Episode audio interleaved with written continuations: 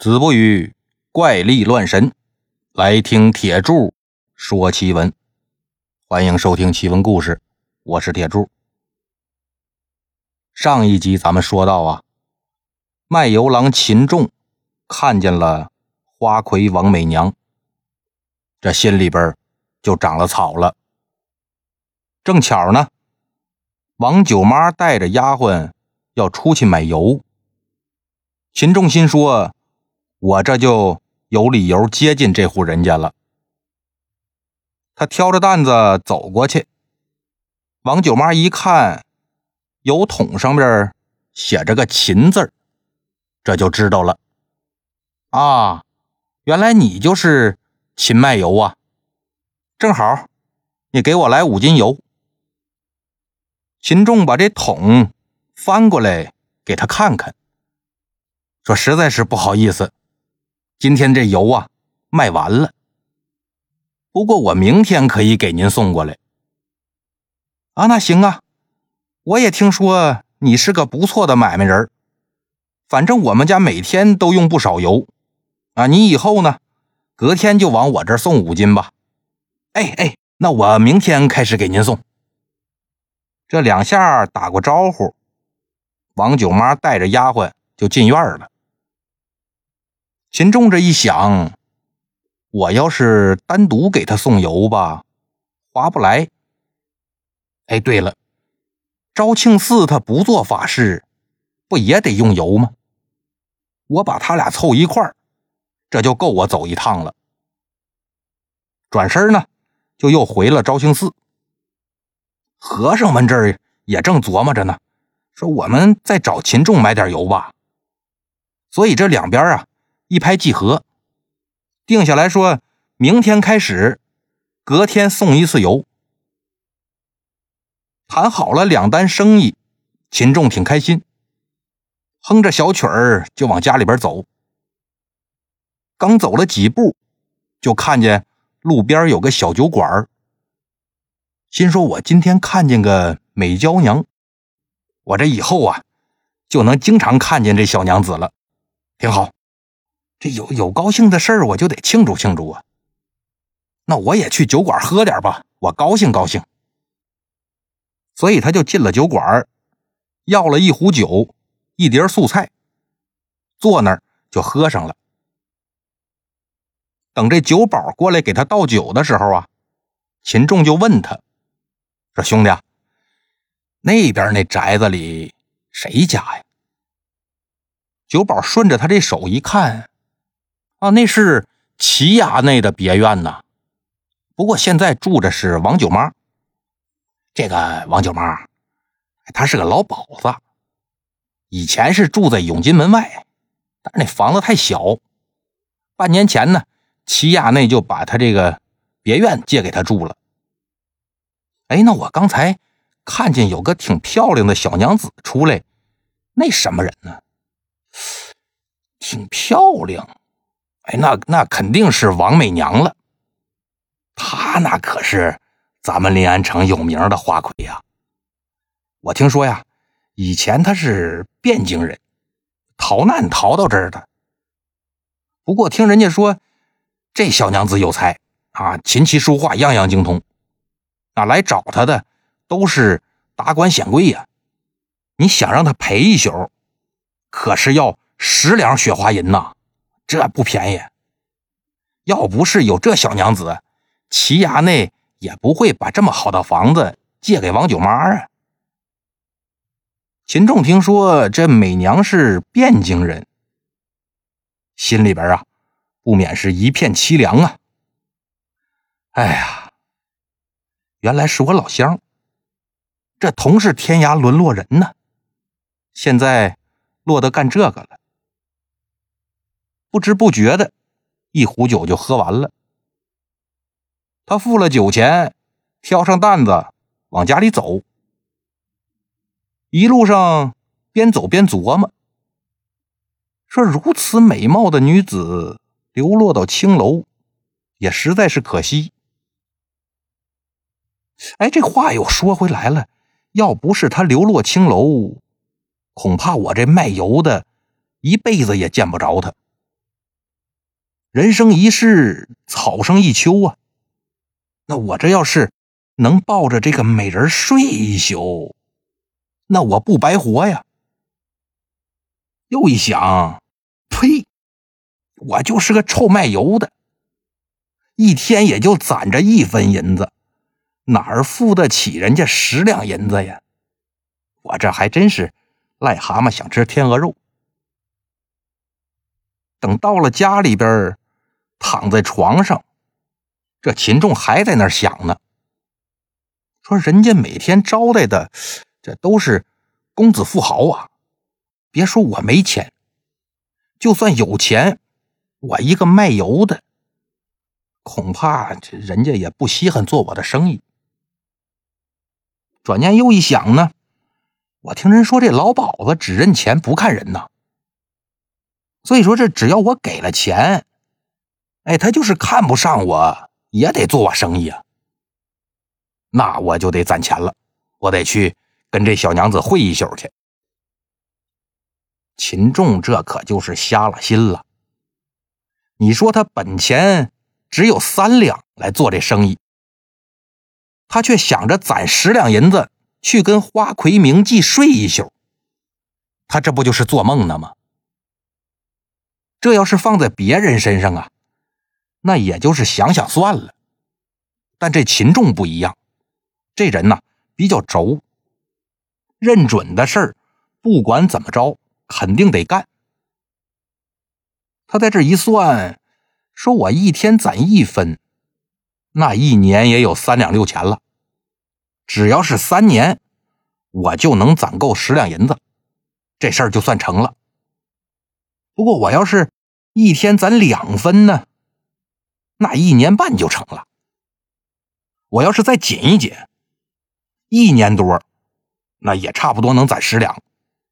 那行了，那我就这么办吧。秦仲这一宿啊，翻来覆去，哎，就想着王美娘，又想着怎么攒钱，所以这一宿都没睡着。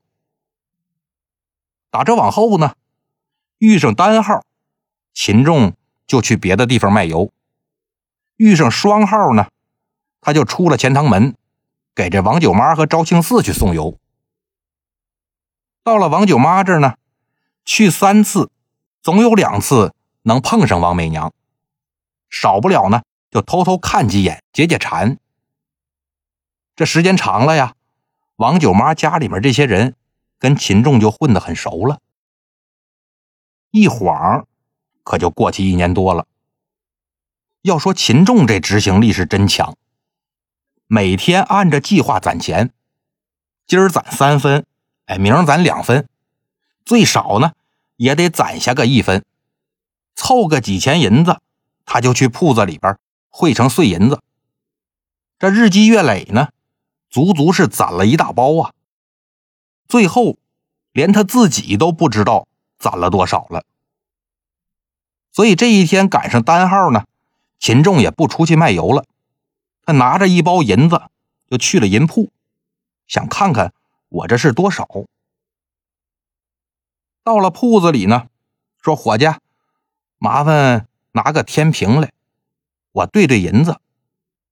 伙计认识他，心说你一个卖油的，你能有几个钱，还用得上天平吗？就没动地方。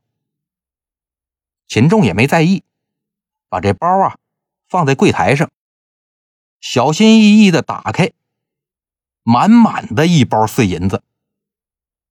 伙计一看，哟哈，这还真是人不可貌相，海水不可斗量啊！赶紧就把天平架起来，仔仔细细的称了一遍，不多不少，正好一十六两。秦仲心说：“这回成了。”除去我那三两的本钱，十两的嫖资，哎，我还能剩点但我这要是去王九妈那块儿，这银子太碎了，也拿不出手啊。还是得成锭的银子有牌面。就跟那伙计说呀：“你给我兑成一锭十两的，再做三锭一两的，一锭三两的。”伙计说：“成啊，我给您弄着。”过了一会儿呢。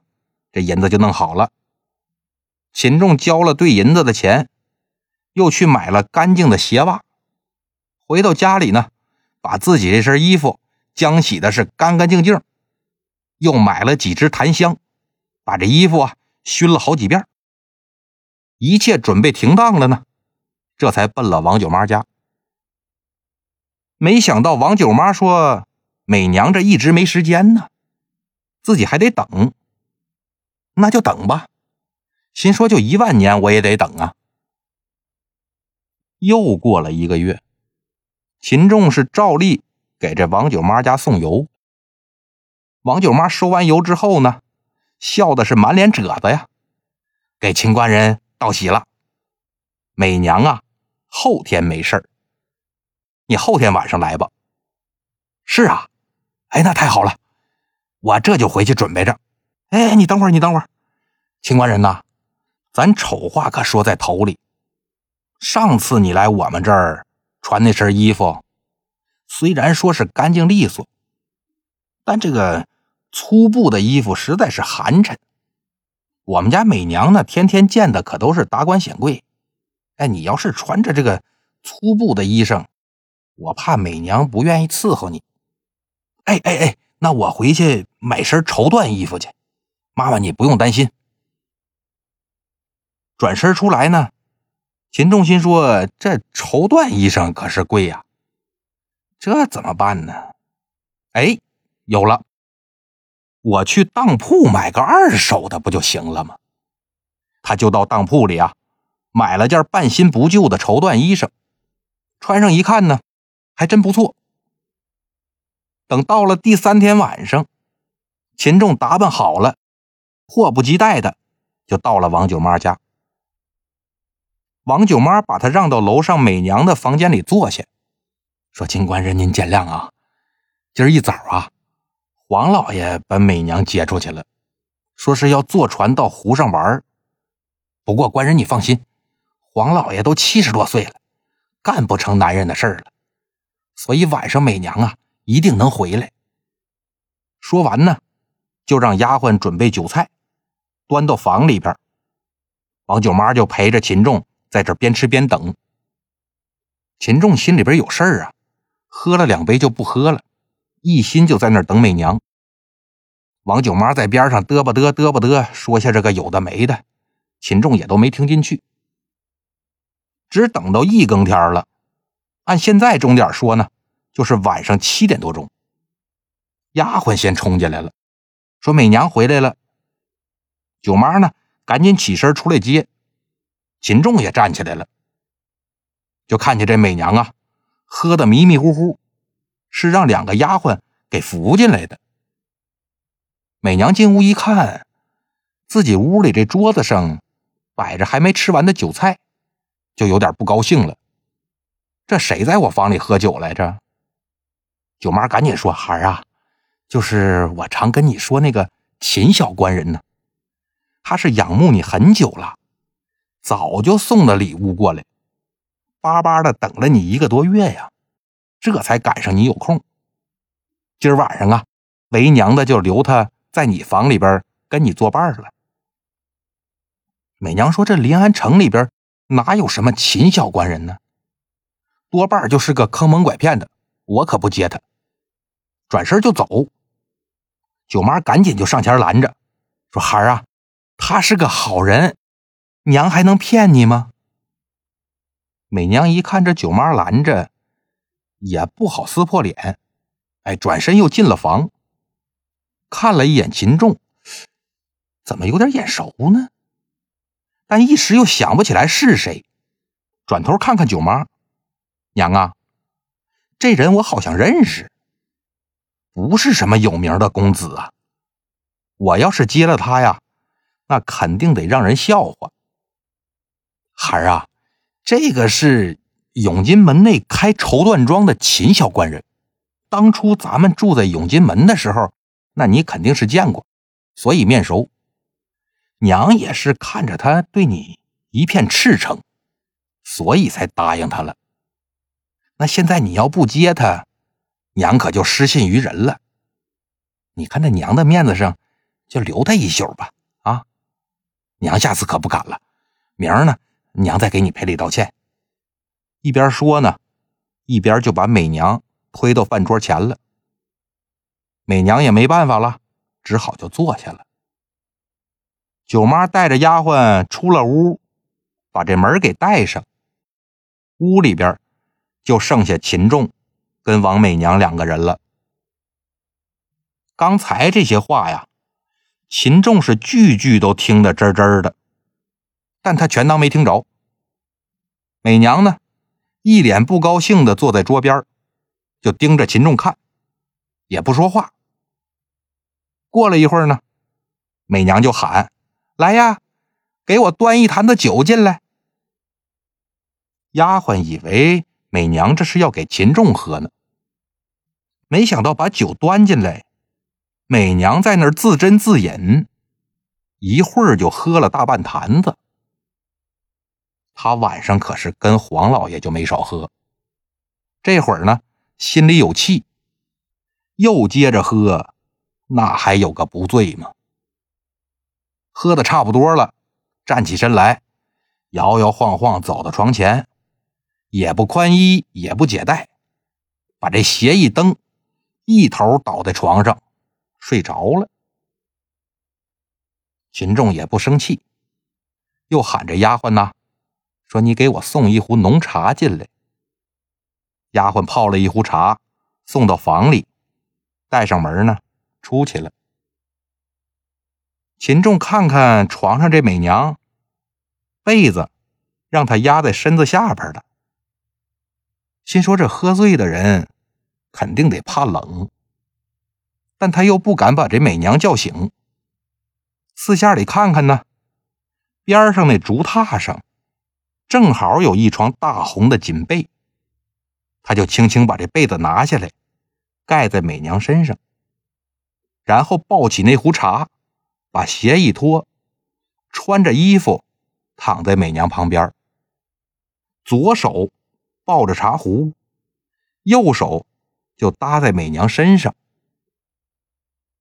美娘睡到半夜，突然醒了，闭着眼睛坐起身一阵干呕。秦仲赶紧也坐起来了，知道他这是要吐，放下茶壶。就要去找谭云儿，但还没等他下床呢，就看见美娘这腮帮子一鼓，心说这就要吐出来呀。秦仲怕脏了这被褥，一会儿美娘没法睡，一着急，赶紧把自己这衣袖一张，罩在美娘这嘴上。美娘哇一声，灌了秦仲一袖子。美娘吐完了呢，说：“哎呀，茶。”秦仲这下了床啊，把袍子轻轻脱下来，然后卷好放在地上，不让那吐出来的东西洒出来。又回到床上摸摸茶壶，茶呢还是温的。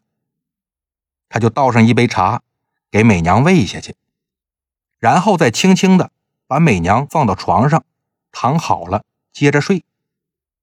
自己依然是躺在床上，一只手搂着美娘。这王美娘一觉可就睡到天亮。转身一看，边上怎么躺着个人呢？就问他：“你谁呀？”好了，今天的故事呢就到这里了。欲知后事如何呀？咱们下集接着说。